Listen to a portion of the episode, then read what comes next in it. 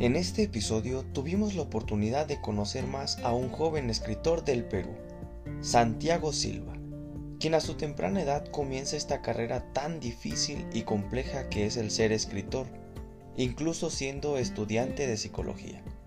Con esto nos enseña que no es necesario estar a media vida o al borde de los últimos años de vida para escribir o dejar un legado como lo es un libro. Nos comparte también su vida personal y él considera que como individuos deberíamos adentrarnos en el mundo de la psicología.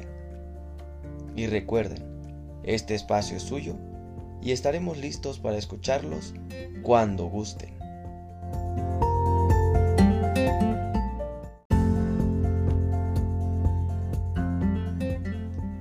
Amigos, qué show. Soy Monami. Estoy muy emocionado por el solo hecho de estar aquí compartiendo con ustedes un episodio más de este podcast, creado e inspirado exclusivamente para ustedes, con el nombre Reinvéntate con Unami 2.0. Principalmente quiero dar gracias a Dios por una oportunidad más para compartir este humilde podcast. Soy un joven ordinario buscando hacer cosas extraordinarias, con el simple afán de servir y ayudar. Así que, en resumidas cuentas, pueden referirse a mí como el Monami. El origen de este podcast surge como un pequeño proyecto donde el tema principal es la inteligencia emocional, con la idea de buscar y formar líderes verdaderamente efectivos que se distingan por su alto grado de inteligencia emocional, que incluyan la, número 1, autoconciencia, que es la habilidad para entender nuestras emociones. Número 2, autorregulación, la habilidad para manejar nuestras emociones. Número 3. Motivación. La habilidad de ser persistente, constante, perseverante y evitar la gratificación inmediata. Número 4. Empatía, que es la habilidad de reconocer las emociones de otros. Y finalmente, el número 5. Habilidades sociales referente al cómo administrar tus relaciones justo como lo dice Daniel Goleman. Este su humilde podcast es un espacio donde personas como tú y como yo compartamos ideas sobre retos que nos impongamos, proyectos que queramos comenzar, sueños que busquemos lograr, situaciones personales y laborales que queramos comentar, inquietudes, relaciones amorosas, etc. Todo esto con un tinte de inteligencia emocional, poniendo en práctica libros, experiencias personales y también con ayuda de entrevistas a personas de éxito. Y con estas entrevistas esperamos que ustedes se motiven y se cuestionen. ¿Cómo es que ella o él lograron tal cosa si nos encontrábamos en circunstancias parecidas? Y que nos sirva de motivación como un reto autoimpuesto en el que digamos, si ellos pudieron, seguro yo también puedo. Y más ahora que ya me enteré de cómo le hizo o ya tengo una pista del camino a seguir, seguramente lo podré hacer. Bien amigos, esto es Reinvéntate con Monami 2.0. Comenzamos.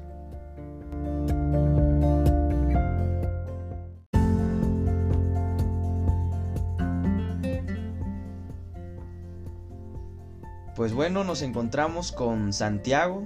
Santiago vive en Perú aunque suene a cliché, háblame de ti, Santiago. Bienvenido al programa. Hola, muy buenas tardes, buen, día, Sonic. Claro, me, me llamo Santiago Sila Palomino, soy de Perú, como tú bien dices, y tengo 20 años. Tengo 20 años, eh, nací acá en la capital de mi país, Lima. Eh, y bueno, soy de. Mis padres sí son de fuera de la capital, pero yo nací aquí en Lima. Sí, entiendo. Platícame de tu, de tu infancia, ¿cómo es la infancia en Perú? Yo tuve una infancia muy, muy normal, de un niño pues, un poquito obeso, pero pues, a su escuela, sus amigos, eh, muy travieso, pero a la vez un poco tímido. Tímido eh, era el, el menor de mi familia, ya que luego de mí le seguía una persona que me llevaba 8 años, más o menos, entonces era el único niño en mi familia, una familia muy numerosa. En, eh, donde vivo, en mi casa, vivimos una familia de 15, 15 y 6 personas. Es una casa muy grande, con muchas personas, incluso creo que somos más, cada año siguen aumentando. Pero en ese entonces yo era el menor de todos, ¿no? Entonces era, estaba rodeado de puros adultos. Órale, increíble. A ver, platícame, ¿quiénes son esas 15 personas si se puede saber? Claro, eh, bueno, tengo tíos, ¿no? Bueno, eh, yo vivo con la familia de parte de mi padre, pero mi madre vive acá también conmigo. Eh, son mis tíos, primos, abuelos, y bueno, esos, ellos, bueno, y mis padres, ¿no? Actualmente también mi hermano, que bueno, ya tengo un hermano menor. Yo soy el hermano mayor dentro de, pues, la, mi familia nuclear, ¿no? De mi padre y mi madre. ¿Cuál es el mejor recuerdo que tengas de tu infancia? A ver. De mi infancia, el mejor recuerdo. Eh, yo era un niño que estaba mucho tiempo en los videojuegos. Creo que esos son mis mayores recuerdos. El poder eh, estar bastante metido en lo que son. Bueno, en ese entonces tenía una PlayStation 2. Y estaba metido bastante en un videojuego llamado de Dragon Ball. Que era Dragon Ball Budokai Tenkaichi 3. Incluso eh, llegué a hacer un pequeño mini torneo con los que estaban en mi escuela, porque ellos también jugaban bastante y todos decían, no, yo te gano, yo te gano, yo te gano. Y como eh, yo tenía eh, ese único videojuego, era el único que yo paraba jugando todo el día, entonces era todo, mañana, tarde y noche con ese propio videojuego. Entonces me había vuelto un experto en eso. Hice un pequeño torneo con los de mi pequeña escuela invité a mis amigos, jugamos todos, éramos como 10, 10 personas creo, y yo les gané a todos, ¿no? Les gané a todos, demostrando así que pues era muy, muy, em, me había enviciado bastante en ese videojuego. Ese me, un recuerdo muy bonito que tengo. Perfecto, ¿eso a qué edad fue? Eso fue a los 9 años, 10 años por allí. Ah, qué pequeño. Órale. Sí, sí. ¿Cómo es la relación con tu hermano? Mi hermano eh, tiene nueve años, eh, pero me llevo muy bien con él. Claro que como hay una gran diferencia de edad, no podemos hablar de muchas cosas, pero sí, por ejemplo, eh, salimos a comer o incluso a veces al cine, ¿no? Intento pues que pasar tiempo con él, ¿no? Ayudarle en sus tareas, el tiempo de pues ahora con las clases virtuales he estado independiente a él, ya que mis padres trabajan. Mi padre es, eh, bueno, actualmente es técnico en farmacia, trabaja en farmacias en el sector salud. Y mi madre es eh, enfermera, cuida personas mayores, de, personas mayores de edad. Entonces ambos trabajan y como yo también estoy en clases virtuales y me quedo acá en, en mi habitación, siempre apoyo a mi hermano, ¿no? O tengo que estar pendiente de él al mismo tiempo. Entonces, mm, mi relación con él creo que aumenta a partir de estas clases no virtuales, ya que yo tengo que estar más pendiente en sus tareas, en sus estudios, ¿no? Eh, que, coma sus horas, despertarle y todo lo demás. O sea, el rol de hermano mayor barra eh, padre, ¿no? O madre. sí, fíjate que precisamente esa era otra pregunta, ¿no? Yo también fui el mayor, perdón, soy el mayor y es una, es una tarea titánica, ¿eh? Hay muchas series, muchas... Eh, acuerdo de creo que Malcolm en el medio aquí este, veíamos mucho ese en casa donde pues no son mis hijos, ¿no? son tus hijos, tú cuídalos. Pero te, abren la mente, te hacen... Híjole, yo creo que son un pilar para desarrollar todo lo bueno que puedes tener como ser humano. Claro, eh, hay bastante, bastante diálogo respecto a este tema, porque, por ejemplo, yo soy el hermano mayor, tengo ciertas responsabilidades que cumplir con mi hermano menor. Sin embargo, cuando yo noto que me están exigiendo más de lo que amerita mi rol como hermano mayor, yo ahí sí eh, debato bastante con mis familiares, con mis padres no tanto, con mis familiares, decirles, si yo quisiera cumplir ese rol, si yo quisiera hacer esa tarea, ya estuviera teniendo un hijo a eso no, ya estuviera teniendo un hijo, pero no lo tengo porque no quiero o porque no me siento listo para hacerlo o para cumplir cierta tarea, cierta labor. Entonces, eh, yo considero que un hermano mayor, claro, tiene sus responsabilidades respecto como hermano mayor, al igual que el hermano menor tiene sus responsabilidades, ¿no? Dentro de la familia. Pero estos no pueden, no pueden reemplazar al rol de un padre, no pueden reemplazar a los roles paternales que deben dar estas personas. Por lo tanto, eh, yo comento eso, porque sí, en muchas ocasiones también se idealiza mucho el hermano mayor. Eh, hay muchas variantes, ¿no? Muchas variantes. Por ejemplo, que el hermano mayor se sienta con mucha sobrecarga familiar eh, respecto a las perspectivas, ¿no? O también ese malentendido que comparan mucho el hermano menor con el hermano mayor. Mira, tu hermano ya está cumpliendo esto, tú tienes que ser como tu hermano. aprende como tu hermano, sé como tu hermano, ¿no?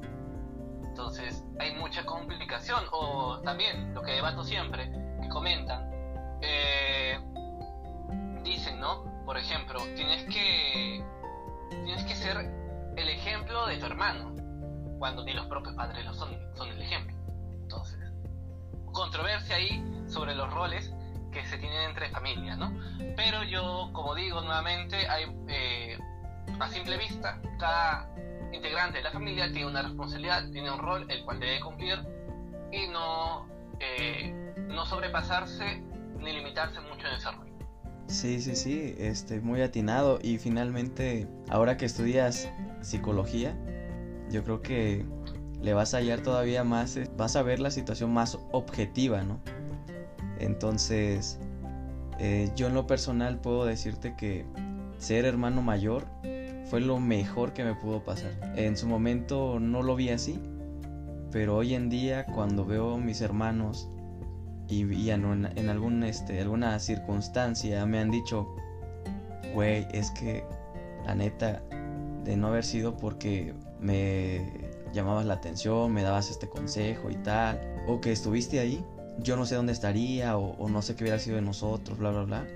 O mi hermanita que igual me, ha dicho ahí palabras de, de aliento y, siempre como que en, agradecimiento a quien fui con ellos. No, no te imaginas, creo que es una satisfacción tremenda, inconmensurable, pero al final del día es, pero todo lo que había de trasfondo, estrés, que este molestia porque pues no era mi rol y tenía que cumplir creo que la parte también muy difícil es eso que dijiste, ¿no? Ser ejemplo, porque en todos lados yo creo que nadie, nadie está exento. Eh, te dicen, tienes que ser ejemplo de tus hermanos menores. Tienes que ser el ejemplo de la familia. O sea, y dices tú, pero yo ni lo estoy pidiendo, ¿no? Claro, eh, hay bastante, como te digo, o sea, diferentes puntos de opiniones, ¿no? Y como tú dices, trato de tener un, punto objetivo, pero hay diferentes eh, perspectivas, diferentes vivencias. A una persona puede funcionar, como es a ti, eh, le puede gustar bastante ese rol, le nace, ¿no? Incluso le pueden hacer, o sea, puede, puede sentir gratitud, satisfacción al cumplir ese rol o al querer hacer eso, ¿no? Porque también a muchas personas dicen, ¿no? O le sale ese lado paternal, ese instinto paternal con sus hermanos, ¿no? Que tienen bastante vínculo, ya ni bien saben que es su hermano, se crea un vínculo incondicional respecto a ellos. Pero hay muchas variantes, se puede ver, se puede malinterpretar muchas frases, la simple frase de tienes que ser el ejemplo de tu hermano, se puede malinterpretar de muchas y muchas formas. No solamente por el hermano mayor, sino por el hermano menor. Eh, y yo creo que el problema principal, como creo que tú lo comentas de forma muy sencilla, es idealizar. Idealizar a los hijos. Que mi hijo, eh, como es mayor, ya, va a hacer esto, esto, esto y va a hacer aquello, tiene que hacer esto. Y ya le estás idealizando, ya le estás dando labores que muchas veces quizás no están acordes a su edad. Y, también lo mismo se hace con los hermanos menores.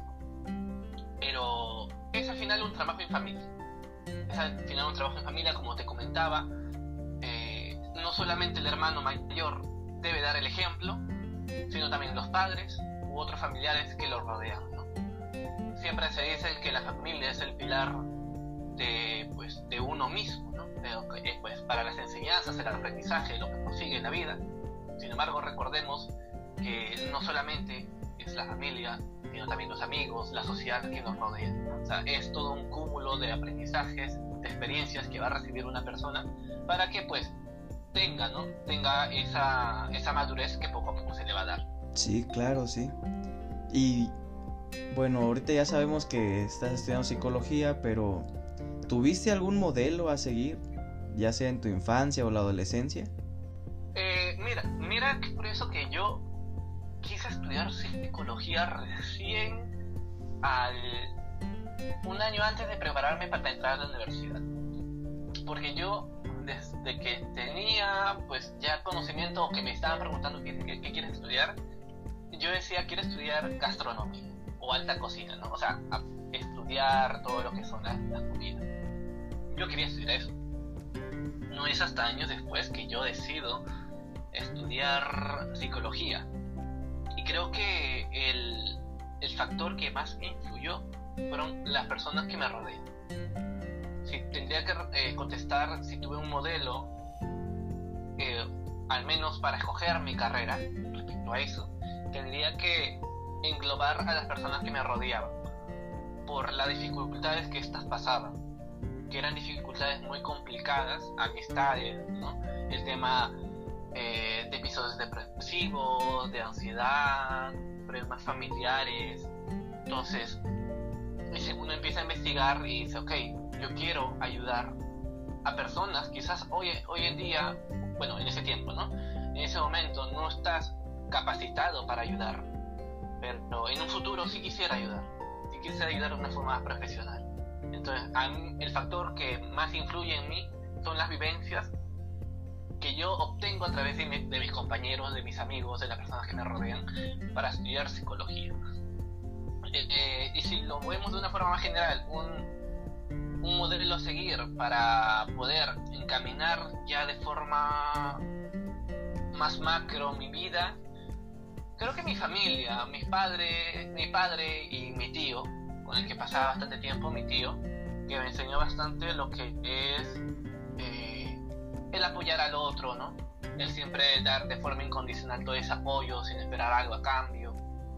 Eso, esos, dos, esas dos, esos dos aspectos influyeron bastante y también en mi personalidad, que más adelante ya descubriría. Sí, fíjate que es bien interesante y además yo es, en lo personal admiro a las familias grandes. Yo tengo una cierta afinidad por, por las familias, o sea, por el, el vínculo familiar o por sentirme en un hogar, pues me sorprende a ver cómo te festejaban tus cumpleaños y tu familia es tan numerosa. Sí, bueno, hoy en día mi familia ya es más grande. Cuando yo tenía, bueno, habrán nacido unos 3, 4 personas más, pero igual éramos una familia muy numerosa porque, claro, incluso en mis cumpleaños invitaban a amistades de la familia, a mis padrinos, ¿no? Y siempre era algo muy... Algo del momento era algo muy corto, pero bastante numeroso. Compraban una torta de cumpleaños, ¿no? Un pastel de cumpleaños. Eh, se cantaba, eh, se comía en familia, se hacía bromas. Y bueno, luego empezaban a bailar todos, ¿no? Como éramos bastante, bailábamos así. Un, solamente una vez me hicieron mi fiesta de cumpleaños, o sea, con niños y todo eso, fue cuando tenía nueve años, ocho años, por allí, me hicieron una fiesta de cumpleaños con payaso, con piñata y todo eso. Que yo recuerde, porque mi familia dice que pues cuando yo tenía un año, dos años por ahí me hizo otra, pero bueno, era muy pequeño para recordarlo. Pero los cumpleaños eh, han sido así, siempre han sido así. Hoy en día, como ya hay, las personas van creciendo, ahora somos más jóvenes, bueno, ya hay más adultos, yo ya también he crecido, hay niños, sí, pero hay más niños que pueden estar en su grupo para jugar. Entonces los adultos ya están un poco más metidos en su mundo. Se compran algunos o se preparan algunos licores, tragos, ¿no? Para brindar, para hablar. Bien, bien, bien. Ahorita entiendo, ¿tienes 20 años? Sí, 20 años. ¿Y cómo es la relación con tus con tu familia? Mira, la relación como somos personas mm, somos una familia muy numerosa, se complica bastante con la diferencia de opiniones, ya que cada persona es muy diferente a la otra.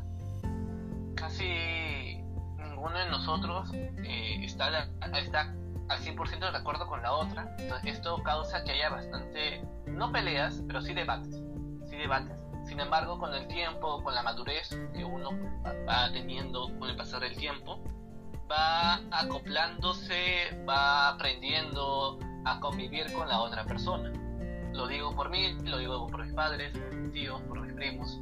Entonces, la relación hoy en día que tenemos entre nosotros es así, es neutra, sabemos ya cómo, cómo lidiar con, con las opiniones del otro, ¿no? Cómo el otro se expresa, cómo el otro eh, actúa en ciertas situaciones. Pero al final y al cabo sabemos muy bien, ¿no? Fuera de estos debates, fuera de estas complicaciones de opiniones, sabemos muy bien que somos una familia y que eso sí, cualquier inconveniente, cualquier problema que haya, eh, la familia se siempre se reúne y llega a, una sola solución, ¿no? Como familia, como familia. Órale, qué bien. Oye, y, pasando a un tema ya un poquito más, más personal. ¿Alguna vez te has enamorado? enamorado. A ver. Sí.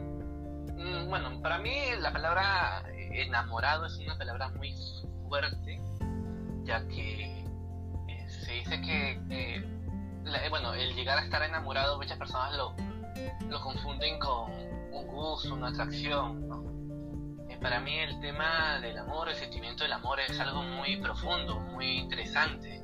Escribo bastante sobre eso. Yo creo que soy consciente de que me he enamorado recién, por primera vez, en mi última relación que he tenido.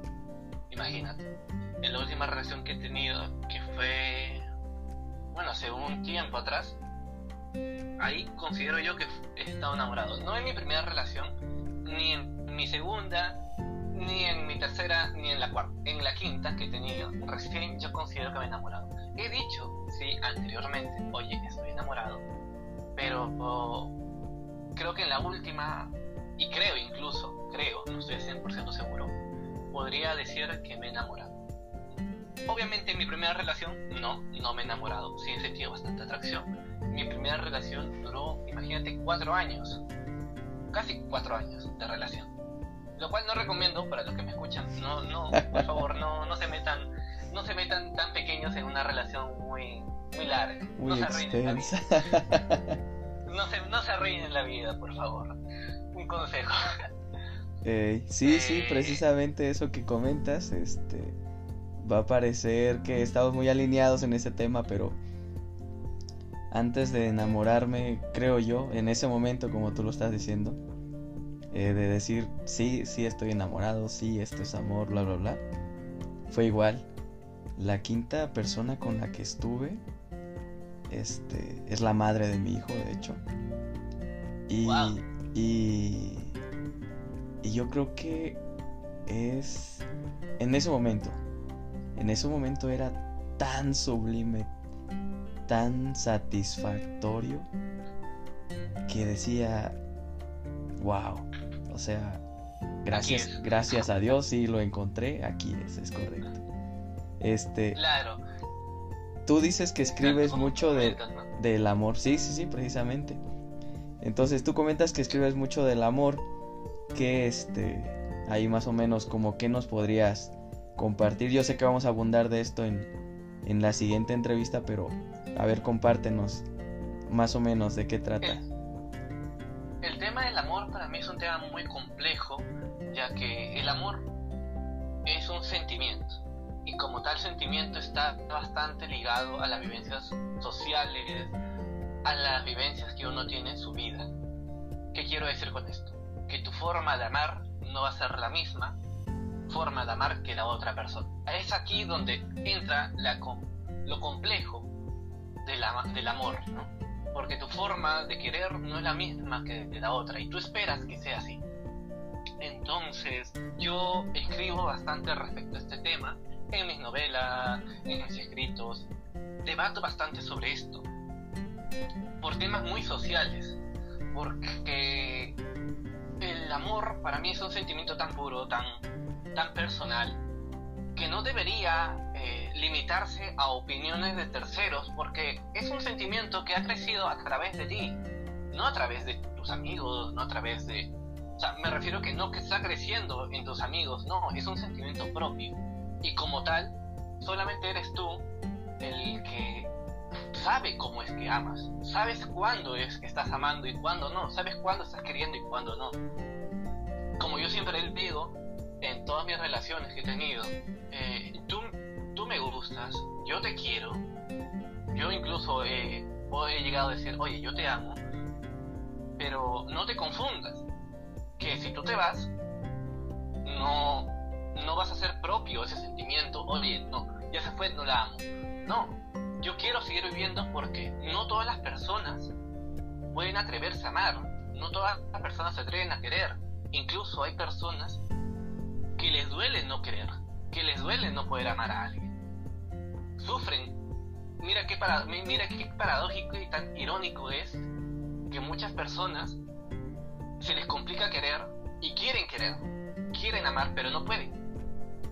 Entonces, el sentimiento de amar, de querer a alguien, y no me refiero netamente a una pareja como relación amorosa, sino también puedes amar a un animal, a tu mascota, a tu amigo, a, a tus familiares. Yo a mis amigos, a muchos amigos, le digo, oye, te amo. A muchos amigos. Incluso a, a, una amistad le tuve que explicar porque antes de decir esa palabra, porque se puede confundir bastante, oye, te amo como amiga o te amo como amigo. Eh, y claro, es un sentimiento muy bonito.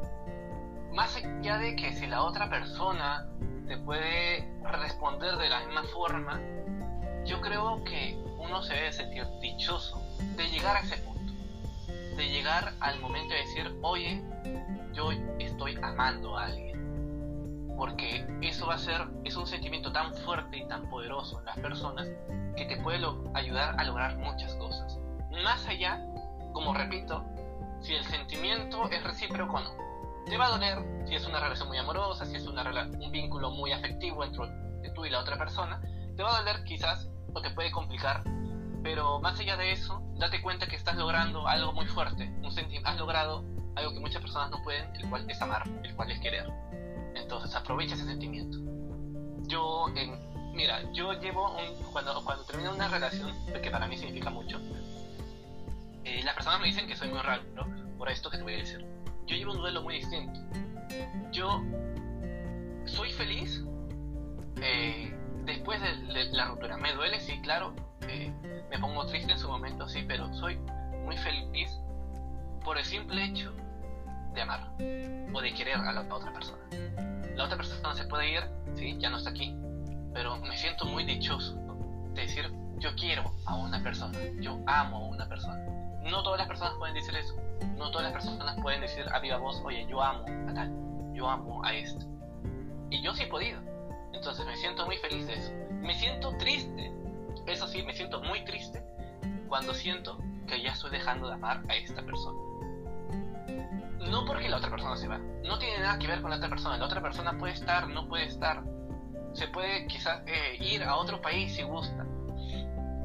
Pero cuando yo siento que el sentimiento de amar se va, ahí es donde realmente yo me siento triste. Porque es un sentimiento mío, porque el amar no es de la otra persona, ese sentimiento es mío. Al igual que la tristeza, una profesora en la carrera de psicología me decía, tú estás triste y la tristeza es tuya, no es que la tristeza lo imponga otra persona. Si tú quieres estar triste, está triste porque tú quieres, porque tú deseas, porque tú quieres vivir ese sentimiento al igual que los otros sentimientos o emociones, la felicidad, el enojo. Entonces, no dejes, sé muy egoísta. Ese creo que también un poco de consejo que les puedo dar a escuchan. Sean muy egoístas con sus emociones, porque son de ustedes, no de otros. Sí, fíjate que nuevamente estamos muy alineados. Yo creo que precisamente el tema de... Eh, ya viene como tal la pregunta de si te gusta el drama, por lo que ya platicábamos anteriormente, este, eh, yo soy de la idea de que el, vayamos a lo romántico para que quede claro. Cuando tienes una relación de pareja, yo siempre he dicho, es nuestra. no es de tu amiga, ni de tu mejor amiga, ni de mi mejor amigo y así. Es nuestra, nosotros lo resolvemos, nosotros, nosotros todo porque solo nos compete a ti y a mí. Como que muy exclusivo, ¿no? Y finalmente, em, para no abundar mucho en ese tema, lo que dices es muy cierto y te digo, estamos muy alineados porque eh, yo lo veía antes como, y creo que ahora lo veo de manera irónica. Hasta me río porque digo, no puede ser, me gusta tal persona, es como euforia total. Me gusta, este, me atrae tal cosa, eh, me encanta esto de ella, pero, este, lo que tú decías, ¿no? Te vas sintiendo triste cuando ese sentimiento se va terminando como cuando se te va acabando tu cereal favorito, rayos, ya no, ya no voy a tener de ese cereal o algunas, este, algún, alguna bebida de edición limitada. No, no, no, no, ya se está acabando, o sea, es como que igual terminas como en ese sentido de vacío, ¿no? De decir, ya, y después de que se acaba, ya, ya pasó, cambio de página, em, pues ya fue, ¿no? Como que pienso es más fácil soltar cuando lo haces todo intenso. Y, y sí, al igual que tú, cada relación que he tenido entre una y otra ha pasado un año, año y medio, y, siempre he dicho es un duelo, es un tiempo para mí, para aprender. Sí, como dices respecto a la intensidad, el problema de las relaciones amorosas, o sea, relaciones de parejas, en todo sentido es el reprimir las emociones muchas personas tienen ese miedo de expresar sus emociones, tienen ese conflicto interno de, demostrar eh, todo lo que sienten.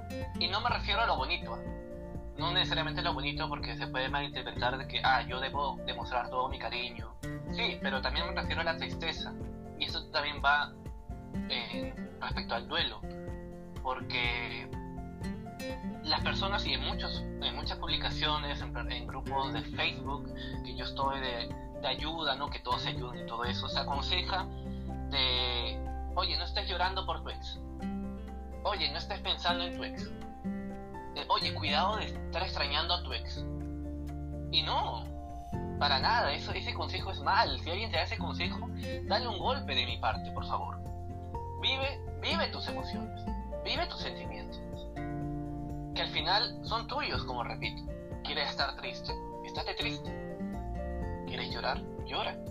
¿Quieres extrañarlo? Extrañalo. Porque si lo estás extrañando, significa que has amado, o que has querido a esa persona, o que esa persona ha sido importante para ti. Por lo tanto, has logrado crear un vínculo para ti muy importante, el cual es confiar. Y no todas las personas pueden confiar. Como repito, hay muchas personas que están se complican bastante sentir, no sentir, oye, quiero confiar en alguien, quiero querer a alguien, oye, no puedo confiar en esta persona, oye, no puedo abrirme con estas personas. Y tú lo estás logrando. Y uno lo logra. Y el negar la tristeza es negar que una vez sentiste algo. El negar que no, no lo extrañas, el negarte para ti, que no lo quieres pensar, es negarte todas las emociones que has vivido en el proceso del enamoramiento. Y negarte eso es no, no mentir, como dicen, ¿no? a tus amigos, a tus familiares, sino es mentirte a ti mismo, es mentirte a tus emociones, y es aquí donde nace lo que uno dice, estoy confundido. Estoy confundido porque eh, no sé lo que siento, no sé lo que quiero sentir, porque no se dejan sentir, no dejan que sus emociones salgan.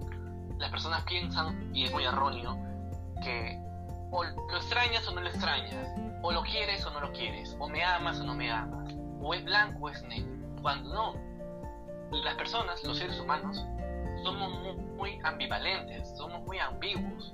No somos ni blanco ni negro, somos grises. Las personas somos así de complejas. Las personas no podemos decir, ay, hoy día lo extraño, hoy día eh, lo extraño, hoy día lo amo, me terminó, ya, lo odio. No, para nada. Una persona puede sentir ira y a la vez tristeza. Puede sentir felicidad y a la vez enojo. Una prueba y que bastante en el ámbito de la psicología nos hacen ver y analizar es esa película llamada Intensamente, bueno, acá en mi país se llama así, que se habla de las emociones, ¿no? Como una persona quiere estar siempre feliz, o quiere estar siempre triste, o quiere vivir a pureza, o al 100% una sola emoción a la vez. Y al final de la película, cuando uno madura, se da cuenta que no es así, que las emociones se combinan entre sí. Puede estar feliz, puede estar triste. La tristeza te puede llevar a la felicidad, como la felicidad te puede llevar a la tristeza. Y estas emociones se van a ir conectando entre sí porque al final tu día a día es un vivir de emociones. No todo el día vas a estar feliz, no todo el día vas a estar triste, no todo el día vas a estar enojado. Pero ¿qué pasa cuando reprimes bastante de una emoción? Explota al final. Como pasa en la película. Como pasa en la película. Eh, entonces creo que ese, hay ese problema de, los duelos, de las relaciones amorosas, que no se dejan eh, explorar sus emociones. El proceso de enamoramiento es un proceso muy hermoso porque no solamente estás conociendo a otra persona, sino porque estás conociéndote a ti, porque estás viviendo nuevas experiencias contigo mismo, con tus emociones, porque vas a triste, enojado, furioso, enamorado, triste u otras emociones más, pero va a ser una forma muy distinta y vas a conocer ese otro rasgo, esa otra parte de ti mismo. Sí, sí, claro. Fíjate que para la edad que tienes, estás, eh, pues para empezar, eres muy introspectivo. Creo que es una personalidad o una, una virtud que tenemos los que escribimos, los que nos dedicamos a, a la redacción, a, al filosofar, todo ese tipo de, de habilidades que vas desarrollando, pienso te sirven para madurar más rápido. Y digo pienso porque siempre voy a decir, en mi humilde punto de vista, eh, de manera personal yo lo digo así. Y, surge una duda, ¿eh? Yo nunca fui popular. ¿Tú sí? En la escuela, en la universidad. Eh, yo creo que sí y no. Era el típico chico que sabía bastante, pero era no hacía nada. el que aprobaba sin hacer nada, algo así. O sea que, por ejemplo, en mi último año de la escuela, yo eh, no me preocupaba, nunca me preocupé mucho con por las notas. ¿ah? Para mí las notas, las calificaciones, eran un número más. Para mí lo que me importaba era si aprendía o no. A tal punto de que si yo tenía una tarea era muy flojo muy perezoso en hacer mis tareas académicas de la escuela. Que, como decía, bueno, yo ya probé la materia, el curso, el área, ya probé, ya, ya sé que yo ya aprendí, lo puedo demostrar, puedo eh, hablarlo, puedo demostrarlo, puedo hacer todo, pero no quiero hacer esta, esta actividad porque sé que está de más, entonces no lo hago. Pero mis amistades, que sí eran muy rectos respecto a esto, me decían, eh, los primeros puestos, los primeros puestos de mi salón, de mi aula, me decían, Santiago, oye, te pago para, para hacer las actividades. Y yo los hacía por el dinero. Entonces, era ese tipo de, de típico persona que sabía bastante y me consideraba bastante inteligente. Los propios profesores me lo decían. Pero que era muy... O sea, que me juntaba bastante con muchas personas, ¿no? Hablaba con muchas personas, eh, interactuaba con muchas personas, pero que al final tenía buenas calificaciones. Pero podría haber tenido más y era más aplicado, el típico que estaba ahí centrado en, sus, en su habitación estudiando todo el día, no era ese tipo, para nada. Sí sabía bastante, pero era muy, muy perezoso.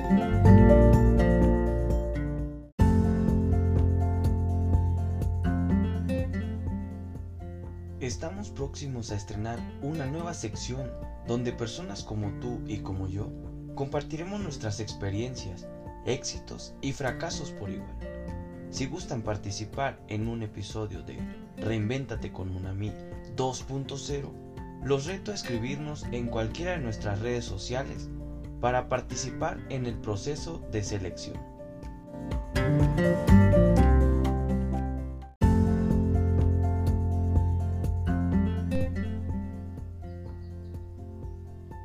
Los invitamos también a visitar a nuestros amigos de La Mía Pizza by Emiliano, ubicada en el centro de Querétaro, en calle Ezequiel Montes, número 21. pueden encontrarlos en su página de Facebook como La Mía Pizza by Emiliano y contactarlos al teléfono 442-152-9266. Asimismo, a nuestros amigos de la Net Snack, ubicada en Plaza San Juan, local 46A, en San Juan del Río Querétaro. Pueden encontrarlos en su página de Facebook como La Neta Snacks y contactarlos al teléfono 427-688-0488. Y cómo olvidarnos también de nuestro amigo de Bochis Burger, Snack and Grill, la primer sucursal de Bochis Burger ubicada en Tapachula, Chiapas, en Avenida 14 de septiembre, Los Laureles 2. Pueden encontrarlos en su página de Facebook como Bochis Burger y contactarlos al teléfono 962-642-5440. Ya sea antes de ordenar o al final de su pedido, mencionar que su amigo Monami, aquí su servidor, del podcast Reinvéntate con Monami 2.0 los recomendó. Esto es con la finalidad de ayudarnos entre todos como comunidad e igualmente si están iniciando algún negocio, proyecto, o empresa y gustan difundirlo, nuestro espacio es suyo. Nos vemos en el siguiente episodio.